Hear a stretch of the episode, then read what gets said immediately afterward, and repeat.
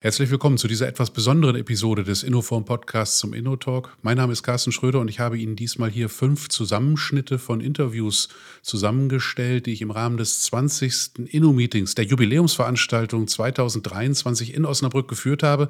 Es drehte sich alles um Kreislaufwirtschaft und Digitalisierung und wie das miteinander zusammenhängt. Und ich habe die Gesprächspartnerinnen und Gesprächspartner nach ihrer Meinung gefragt. Erstmal zu ihrer Kernaussage in ihrem Vortrag, aber natürlich auch zur Gesamtwetterlage in dieser krisengeschüttelten Verletzbackindustrie, in der wir uns alle bewegen. Freuen Sie sich auf die fünf Interviews. Inkjet ist für Flexpacker das Verfahren der Wahl für den Einstieg in den Digitaldruck. Das sagt Dr. Thomas Lehnen im Rahmen des Inno-Meetings von Siegwerk Druckfarben. Wir erläutern, warum gerade der wasserbasierte Inkjet Vorteile hat hinsichtlich Nachhaltigkeit und warum das modulare System des Digitaldrucks hier seine Stärken ausspielen kann, um alten Hasen, aber auch Quereinsteigern den Einstieg in digitale Geschäftsmodelle zu erleichtern. Hören Sie rein in dieses Interview. Ich freue mich, dass Thomas Linn den Weg wieder gefunden hat nach Osnabrück zum 20. Inno-Meeting. Du hast heute äh, am zweiten Tag einen schönen Vortrag gehalten über wasserbasiertes Inkjet im Dankeschön. Wesentlichen. Inkjet an sich äh, ist eine Digitaldrucktechnologie. Du mhm. hast sie sehr stark nach vorne gestellt. Warum? Mhm. Einfach auch so ein bisschen wegen dem Fokus dieser Veranstaltung. Es geht ja dann doch irgendwie Mainstream Packaging. Wir haben viele Vorträge gehört zum Bedrucken von Folie. Und gerade da, wenn es halt um große Druckbreiten geht und schnelle Druckverfahren geht, da ist halt Inkjet einfach flexibler. Es gibt andere Druckverfahren, die haben auch ihre Daseinsberechtigung, aber das ist halt dann ein bisschen eingeschränkter, was Druckbreite oder Output angeht. Und da sehen wir einfach klare Vorteile im Inkjet. Überrascht war ich über diese unheimlich dünnen Schichtigen die ihr auftragt. Das ist ja im wasserbasierten Inkjet, habe ich verstanden, was Besonderes. Wie hoch sind die und warum ist das was Besonderes? Es ist einfach sehr wenig, weil im wasserbasierten Inkjet wir halt einfach sehr viel Pigmente und sehr wenig Volumen reinbekommen. Wir haben keine großen Mengen an Bindemittel. Es ist insgesamt auch eine sehr dünnflüssige Farbe. Das heißt, das, was nachher übrig bleibt am Substrat, ist halt einfach sehr hoch pigmentiert und dadurch relativ dünn. Wir erzielen halt sehr, sehr dünne, sehr, sehr farbkräftige und sehr transparent, also Transparenz ist das falsche Wort, aber sehr flexible Filme, und gerade das ist halt für, für Foliendruck einfach super. Aus dem Auditorium kam natürlich die Frage, die kommen musste, äh, Lebensmittelrecht. Da sagst du, steht äh, genauso natürlich über euren Druckfarben wie über, über den anderen. Erfüllt ihr schon alle Anforderungen? Ja, was Lebensmittelrecht angeht, also gerade bei Siegwerk, wir haben ein eigenes Team dafür, was die Rohstoffeinführung, Rohstoffqualifizierung macht, was Migrationstests macht. Und die Kollegen machen einfach keinen Unterschied. Also ob wir jetzt Rohstoffe einkaufen für Flexofarben, für Tiefdruckfarben, für Offsetfarben oder für Inkjetfarben, ist der gleiche Prozess, die gleichen Anforderungen und daher auch die gleichen Zertifikate. Es gibt ja nicht nur wasserbasiertes Inkjet. Du mhm. sprichst für wasserbasiertes Inkjet und das geht auch für Folie?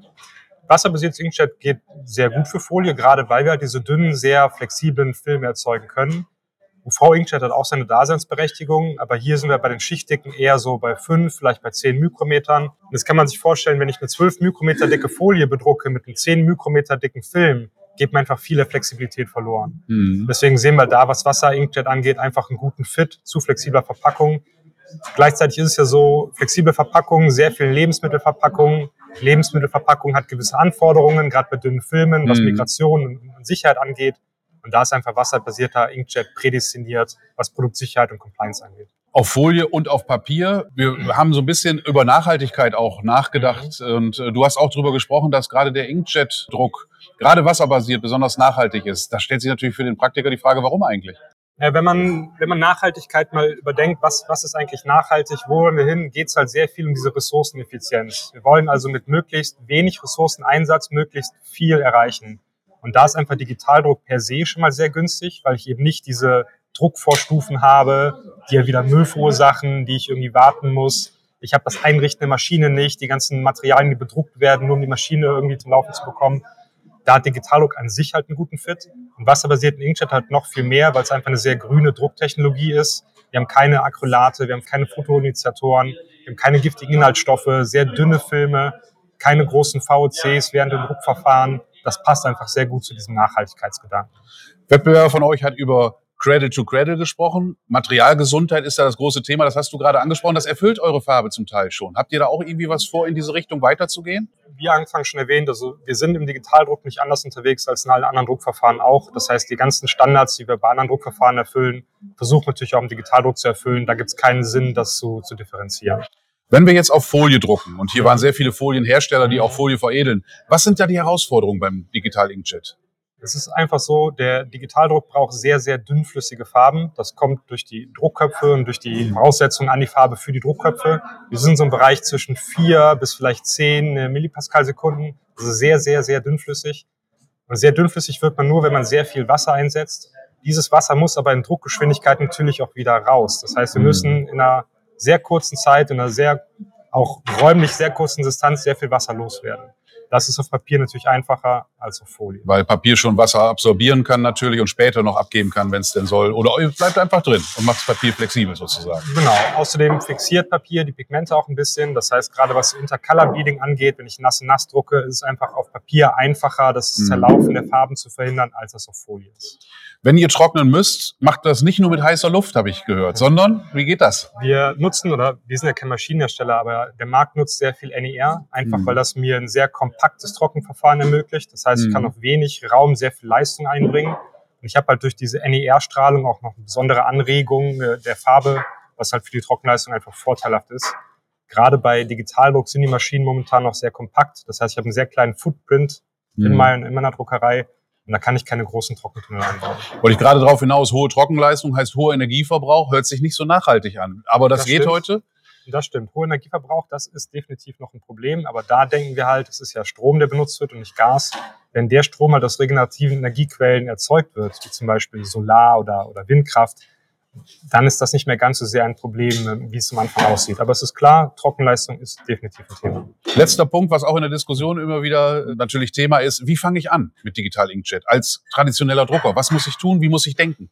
So einfach wie möglich und so günstig wie möglich. Also wir glauben wirklich, dass man sich auch da rantasten muss. Also man braucht einen kompletten digitalen Business Case auch dahinter, sonst macht es keinen Sinn. Mhm. Das heißt, wenn ich vielleicht eine Druckanlage habe, kann man in diese Druckanlage Printbars integrieren, kann erstmal eine Farbe drucken, vielleicht nachher vier Farben drucken in der existierenden Anlage. Mhm. Wenn das funktioniert, wenn ich damit erfolgreich bin, kaufe ich mir eine kleine Standalone-Maschine, mache halt ein gewisses Portfolio oder ein gewisser mhm. Teil von meinem Portfolio. Wenn das gut ist, kaufe ich mir eine größere Maschine. Also wirklich Step by Step. Also nicht gleich äh, Greenfield, große Halle, drei Maschinen Nein. rein und dann überlegen, wo kriege ich die Kunden her. Genau, das ist das eben nicht. Aber Inkjet hat ja den Vorteil, dass es sehr modular ist. Mit einem Druckkopf kann ich, je nachdem welchen ich nehme, vielleicht ein paar Zentimeter drucken. Und dann kann ich halt einfach das erweitern, aufbauen modular. und so erweitern, wie ich das für mich brauche. Hochspannend, Dankeschön, Thomas gerne. Lehn von Siegwerk beim 20. Inno-Meeting in Osnabrück. Danke. Immer wieder gerne. Schön hier zu sein.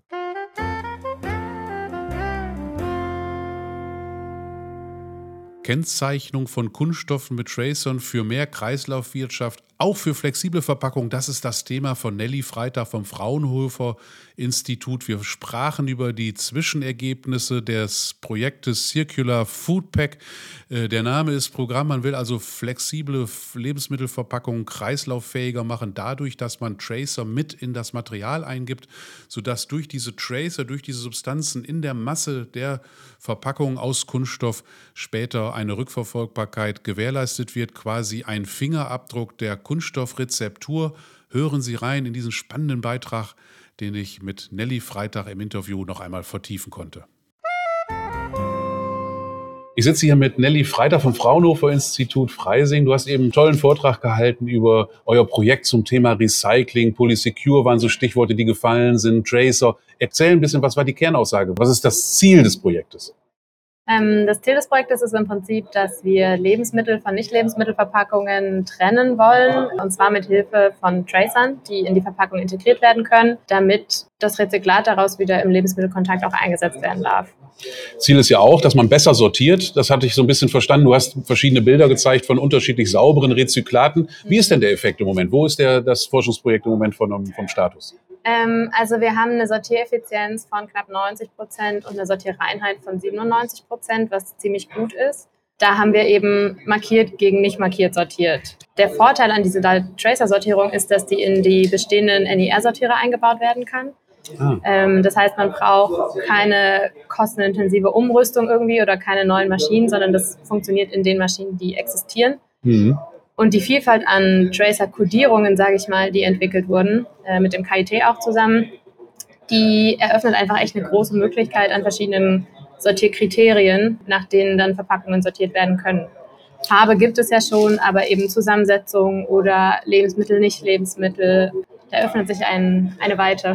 Das kann man alles dem Tracer quasi als Information auch mitgeben oder wie soll das später funktionieren? Genau, also es ist nicht ein Tracer, sondern es ist eine Kombination von mhm. Elementen im Prinzip und die können kombiniert werden und dann erhält man quasi verschiedene Spektren. Und je nachdem, also man kann die Spektren dann quasi eine Eigenschaft zuordnen, das mhm. muss man der Maschine sagen, aber dann kann quasi nach diesen Spektren eben sortiert werden und dadurch erhält man eine Kodierung, also im Prinzip die Einsen und Nullen, die man genau. kombinieren kann. Spannend, wie so ein IR-Spektrometer ja auch genau. quasi nur so einen Peak-Wald zeigt und danach kann man dann über eine Datenbank gucken, was ist eigentlich was. Tolle, tolle Idee. Genau. Es gibt ja konkurrierende Markierungssysteme. Zum Beispiel Holy Grail wurde hier auch in der Fragerunde diskutiert. Ist das etwas, mit dem ihr konkurriert oder seht ihr das als Ergänzung?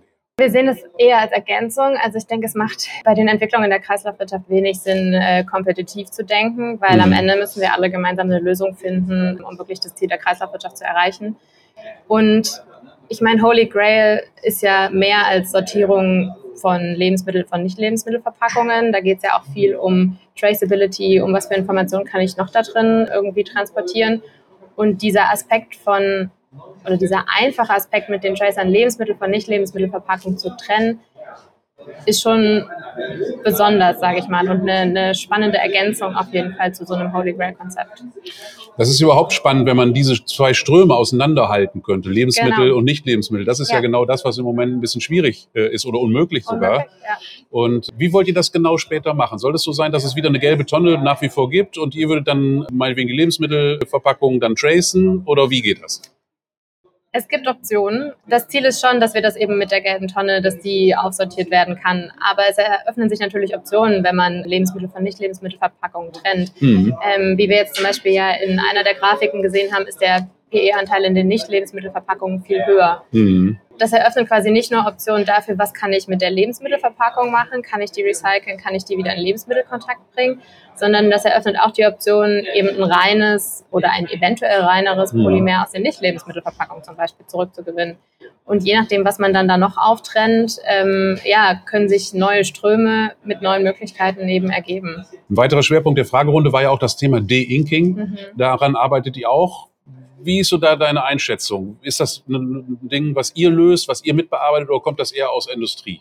Also unser Projektpartner ist da ja Unigent, die da sehr viel Forschung dazu betreiben und ja vielversprechende Lab-Scale-Ergebnisse schon gezeigt haben. Was wir jetzt gesehen haben, war ein wasserbasierter De-Inking-Prozess. Die haben aber noch drei andere Methoden, die noch deutlich bessere Ergebnisse erzielt haben, äh, sodass es da auch wahrscheinlich ein Zusammenspiel sein wird aus einer Industrie, die zieht und einer Forschung, die sagt, hey, guck mal, wir haben hier was. Mhm. Und am Ende ist es halt eine Frage, was kann wie kosteneffizient auch umgesetzt und abgescalt werden. Letzte Frage war dann noch, ist das lebensmittelrechtlich zugelassen, dieser Tracer, diese verschiedenen Tracer? Da seid ihr, glaube ich, gerade in der Entscheidungsfindung. Also das ist natürlich für Polysecure ein großes Thema und das ist so ein bisschen aus dem Projekt eigentlich ausgeklammert, weil das ein Thema für Polysecure selbst ist. Das heißt, mehr als das kann ich dazu auch eigentlich gar nicht sagen. Hochspannend wird wahrscheinlich natürlich schon theoretisch so angelegt sein, dass es funktionieren müsste. Genau, Man muss es dann ja immer ja. nur beweisen. Man muss auch. es halt beweisen. Ja. Genau, das ist ja, das ist ja der Ist ja. denn wirklich das Ziel, dass man dann zum Beispiel getracete Regenerate wirklich wieder in Verbundfolien mit einer funktionalen Barriere, hatte ich gesehen auf einem Chart, einsetzt?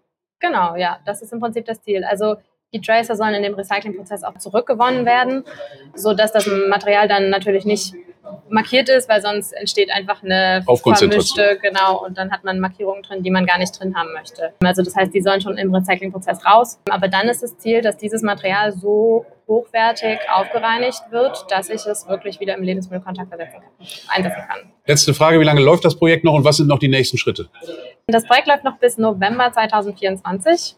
Und als nächstes ja, geht es weiter an die Optimierung der Vorbehandlungsprozesse natürlich. Mhm. Ein ganz spannendes äh, Thema wird das Closed Loop Business-to-Business-Konzept sein. Mhm. Das heißt, da werden wir dann sehen, okay, was können wir am Recyclingprozess eventuell optimieren, wenn wir ganz genau die Zusammensetzung der Verpackungen und auch ganz genau die Kontamination der Verpackungen kennen, weil wir wissen, welches Produkt drin war und wir eigentlich auch wissen, dass es mit nichts anderem in Berührung war. Das heißt, das wird auch nochmal ein spannendes Thema bezüglich Lebensmittelkonformität, weil das ja ein geschlossener Kreislauf wäre. Und ganz besonders spannend wird es aber eben auch, wenn wir unsere ganzen Vorbehandlungsverfahren, die wir ja optimieren und entwickeln, dann tatsächlich an Post-Consumer-Abfällen wirklich einsetzen. Also da bin ich auch sehr gespannt drauf. Vielen Dank, Nelly Freitag. Sehr gerne. Dankeschön.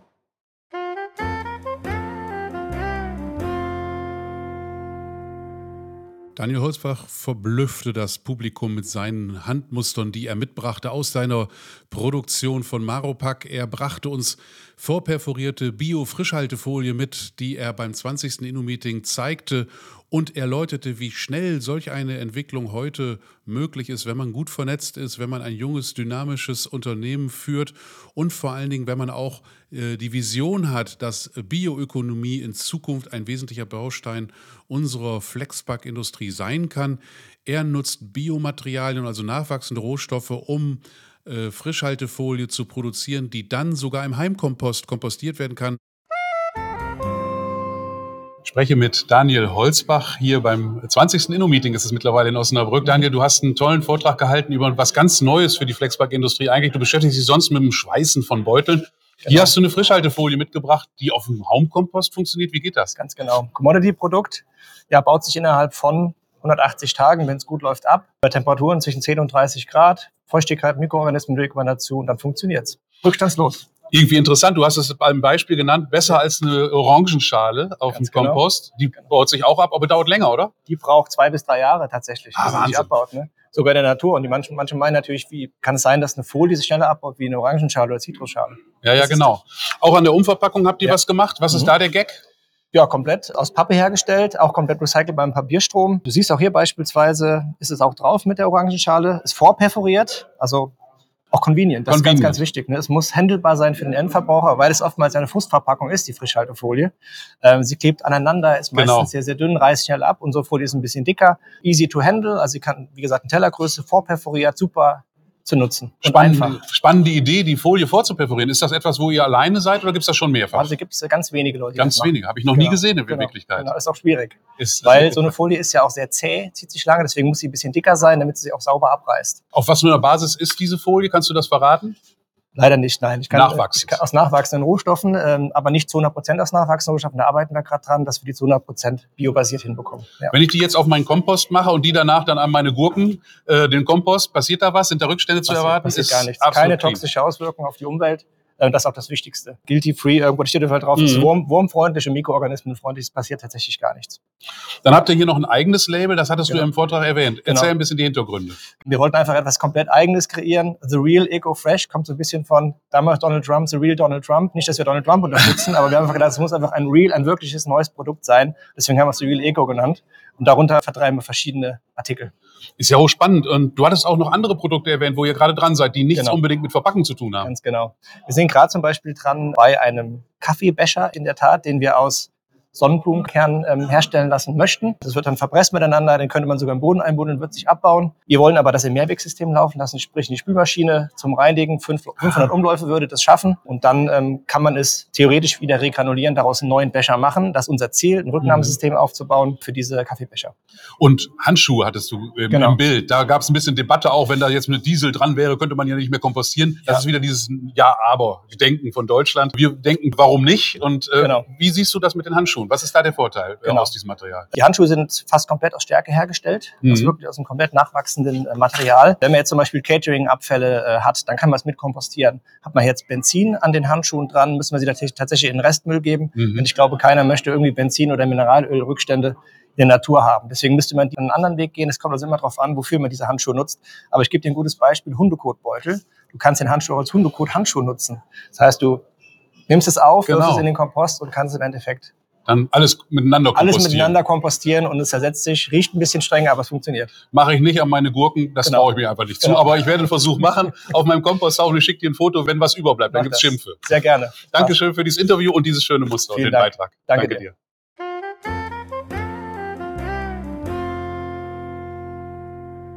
Mit Magnus Bärheide von Flint Group sprach ich über goldzertifizierte Druckfarben nach dem Cradle-to-Cradle-Prinzip. Wir sprechen über Cradle-to-Cradle insgesamt, aber auch warum solche in Anführungsstrichen ungiftigen Druckfarben sich insbesondere für Flexo- und Tiefdrucker besonders gut eignen, um eben die Recyclingfähigkeit von Materialien zu verbessern. Denn wenn man weniger reintut in die Druckfarben, hat man nachher auch weniger rauszuholen aus dem Regenerat. Äh, hören Sie rein in dieses kurze Interview mit Magnus Bärheide.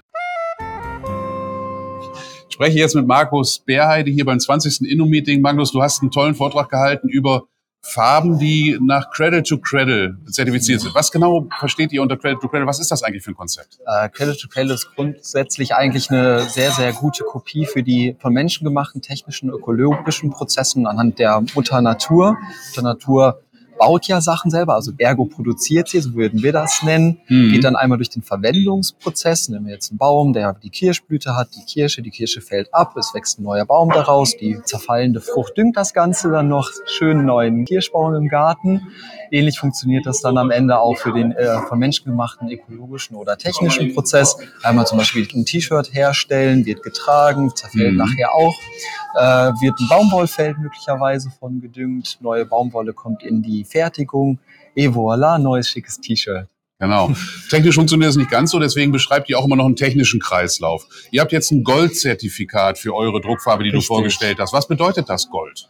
Gold äh, bedeutet in diesem Fall, dass die Stoffe, die in unseren Druckfarben verwendet wurden, in diesem Fall reden wir da von den Zen-Code-Produkten, die lösemittelbasiert sind, die haben eine Goldzertifizierung mhm. bekommen, dass die für den technischen Kreislauf entweder bei der Produktion, bei der Verwendung oder auch nachher im Recycling und der Wiederverwendung keine negative Einflüsse auf uns mhm. Menschen, dich und mich oder auch unsere Mutter Natur, also die, die Umwelt nehmen und dementsprechend, egal wie sie da verwendet werden, weiterverwendet, rückgewonnen, mhm. einfach niemanden schädigen. Und Gold ist dann äh, die, die zweithöchste Stufe unterhalb des Platins, die dann besagt, ja, das ist ein super Produkt, das funktioniert mit allen Inhaltsstoffen, die mit mehr als 0,01 Prozent vorhanden sind, äh, in diesem Kreislauf optimal. Oh, das ist ja hochkomplex. Also es ist im Prinzip mit einfacher Sprache, es ist ungiftig gemacht. Es sozusagen. ist ungiftig, genau. Es tut nicht dir weh, es tut nicht äh, der Umwelt weh. Genau. So kann man es auch. Wird auch ja. die Recyclingfähigkeit für so ein Zertifikat schon bewertet oder erstmal nur die stoffliche Zusammensetzung? Erstmal nur die äh, stoffliche Zusammensetzung. Wenn es dann weitergeht in die Herstellungsanalyse, dann geht es vor allem um die Wiederverwendung. Da wird dann auch die Recyclingfähigkeit betrachtet.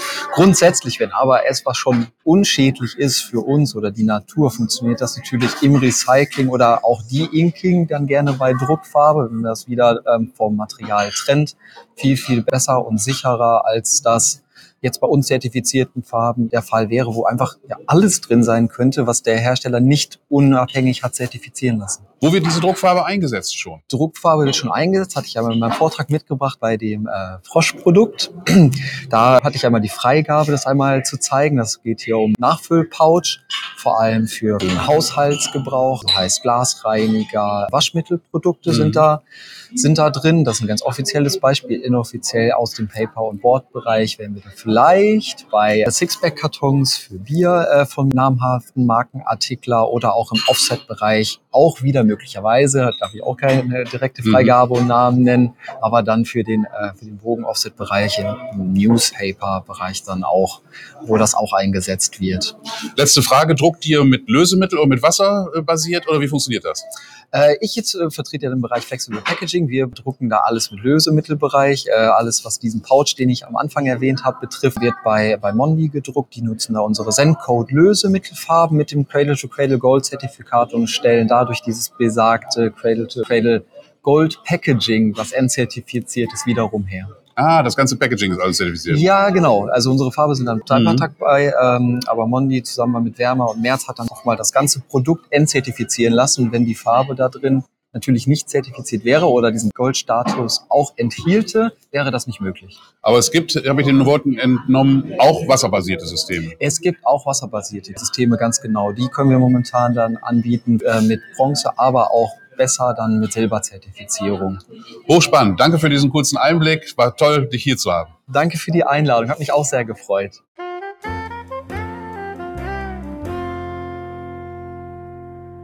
Digitalisierung ist die Passion von Manfred Bauer von Bobst. Die Cloud gehört zur Flexpack-Maschine dazu, sagte er im Interview und während seines Vortrages. Und wir sprechen darüber, warum er die Microsoft Azure Cloud nutzt, um seine Maschinendaten erst einmal überhaupt aufzunehmen. Und die erste Frage, die Bobst stellt, wenn eine Maschine aufgebaut werden soll. Wie ist die IP-Adresse? Also wie binde ich die Maschine in die Intra- und Internetinfrastruktur des Unternehmens ein? Er sagt, eine Maschine ohne Cloud-Anbindung wird es nicht mehr geben. Hören Sie rein in dieses etwas provokante, aber aufschlussreiche Interview mit Manfred Bauer von Bobst. Ich spreche hier mit Herrn Bauer von Bobst und Sie sind kein Maschinenbauer im klassischen Sinne, sprechen aber für einen Maschinenbauer und zwar über die Cloud. Herr Bauer, was war die Kernaussage Ihres Vortrags? Ja, im Prinzip wird die Cloud in Zukunft Bestandteil von jeder Maschinenlösung. Wir reden nicht mehr davon, eine Maschine zu verkaufen, sondern eine Lösung. Und die Lösung besteht aus Maschine und Cloud. Hier beim 20. Inno-Meeting in Osnabrück sprechen wir ja über einerseits Nachhaltigkeit und Digitalisierung. Digitalisierung und Cloud, das verbinde ich. Aber was hat das mit Nachhaltigkeit zu tun? Nachhaltigkeit hat sehr viel mit Daten zu tun. Wir brauchen Daten über die verwendeten Materialien, wir brauchen Daten über die Produktion, wir brauchen Daten, wie es produziert wurde. Und all diese Daten stellen wir im Prinzip in Zukunft über digitale Lösungen zur Verfügung und diese digitalen Lösungen wiederum laufen in der Cloud und so entstehen Maschinenlösungen, die im Prinzip Daten automatisiert bereitstellen. Sie haben sich für die Cloud entschieden, um die Daten erstmal überhaupt zu sammeln. Sie haben davon gesprochen, dass die Maschinen die Daten mitschreiben erstmal, um sie dann später auswertbar überhaupt zu machen. An dem Schritt sind Sie, glaube ich, wenn ich es richtig verstanden habe. Warum haben Sie sich denn für eine Cloud-Lösung entschieden? Warum machen Sie nicht im eigenen Rechenzentrum? Ja, also im Prinzip kann man es ganz einfach sagen. Wir haben Zehntausende von Maschinen draußen. Wir haben Hunderte von Kunden pro Land. Wir sind in weit über 60 Ländern der Erde tätig. Und Sie können sich vorstellen, früher hat man jede einzelne Maschine vor Ort äh, integriert, angedockt. Man musste riesen Aufwand betreiben, um überhaupt an die Daten der Maschine heranzukommen. Heute haben wir das standardisiert. Es wird mit der Maschine ausgeliefert, eine Standardlösung, eine Standard-Connectivity. Und darauf aufbauend ist die Cloud eigentlich die einzige logische Erklärung, weil man kann direkt mit den Mechanismen, die in der Cloud zur Verfügung stehen, Daten von der Maschine sammeln und dann auch eben aufbereitet zur Verfügung stellen. Das geht nur zentral über ein Cloud-System. Das kann man nicht an jedem Ort separat machen. Auch das könnte man fast als nachhaltigstes äh, System betrachten, dann sogar, habe ich verstanden. Äh, Sie haben gesagt, bevor Sie eine Maschine überhaupt aufstellen, ist eine Frage, welche? Welche IP-Adresse wollen Sie in Ihrem Netz für die Maschine vergeben? Ich war völlig äh, geflasht von dieser, von dieser ersten Frage, die Sie stellen. Früher war es, wo muss das Loch hin? Ne, für die erste Schraube zum Festdübeln so ungefähr. Heute fragt man, wo kommt die, wo, welche IP-Adresse haben wir? Und Sie verkaufen grundsätzlich ja jetzt mit dieser Cloud-Datenspeicherlösung, sage ich mal. Welche Plattform nutzen Sie denn da genau? Unsere Lösung basiert auf Microsoft Azure, genauso wie MS Teams, genauso wie äh, Microsoft Outlook. Wir haben uns dafür entschieden, weil wir hier einen sehr hohen Grad an Cybersecurity haben, nennt man heute eine dynamische Cybersecurity. Mhm. Das heißt, man hat nicht mehr statische, feste Schutzmechanismen, sondern sich ständig den Bedrohungen anpassende Schutzmechanismen.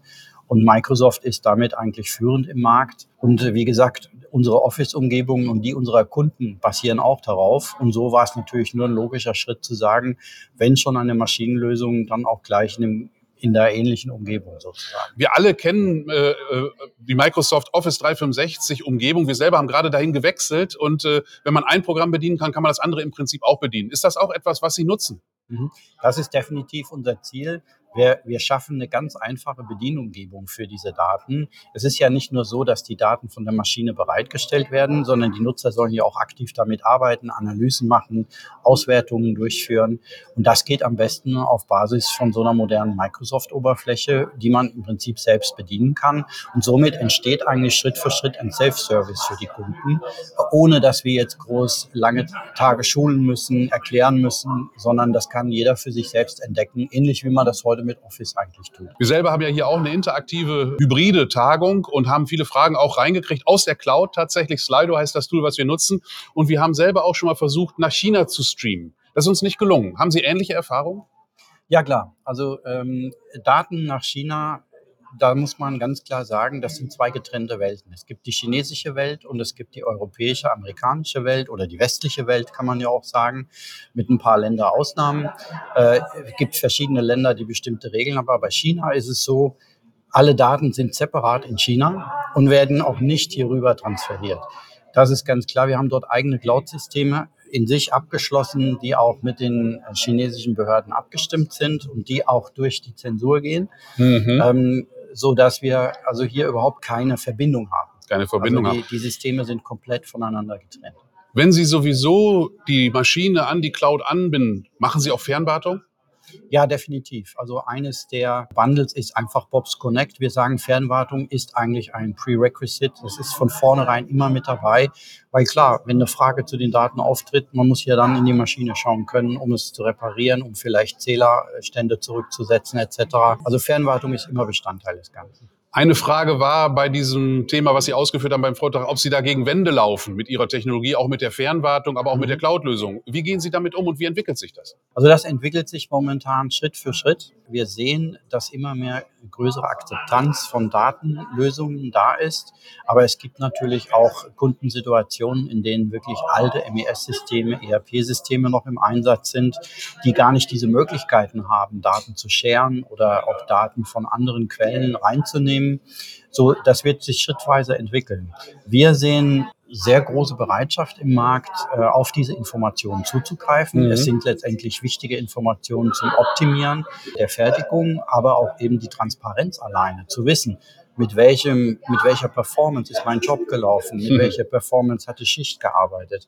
Das ist so, so viel wert, dass man sagt, okay, äh, das möchte ich gerne haben. Toller Beitrag beim Inno-Meeting hier. Vielen Dank für dieses inspirierende Interview. Dankeschön. Vielen Dank und schöne Grüße nach Meerbusch. Dankeschön.